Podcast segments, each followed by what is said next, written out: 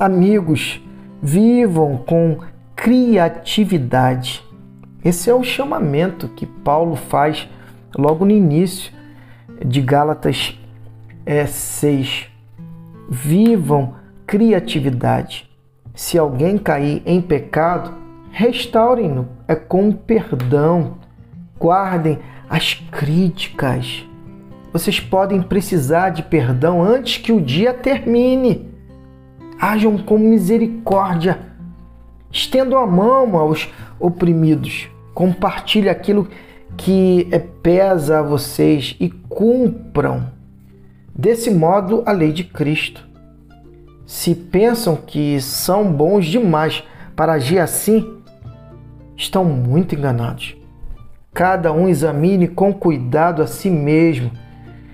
É a maneira segundo a qual está cumprindo a missão que recebeu e dedique a atenção total a ela. O autoexame é extremamente importante. Haja vista que é ele que vai é, nos fazer ter consciência das mazelas que estão no íntimo do meu ser. É justamente ele que vai, por exemplo, é me conduzir a compreender a miséria do outro, não com um olhar de julgamento, mas com um olhar de compaixão, me colocando no lugar de, compreendendo o estado físico, emocional e espiritual do outro.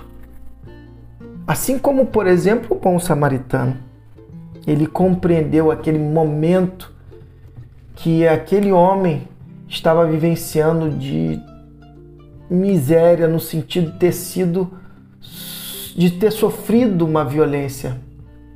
Essa é a parábola do bom samaritano. Compaixão.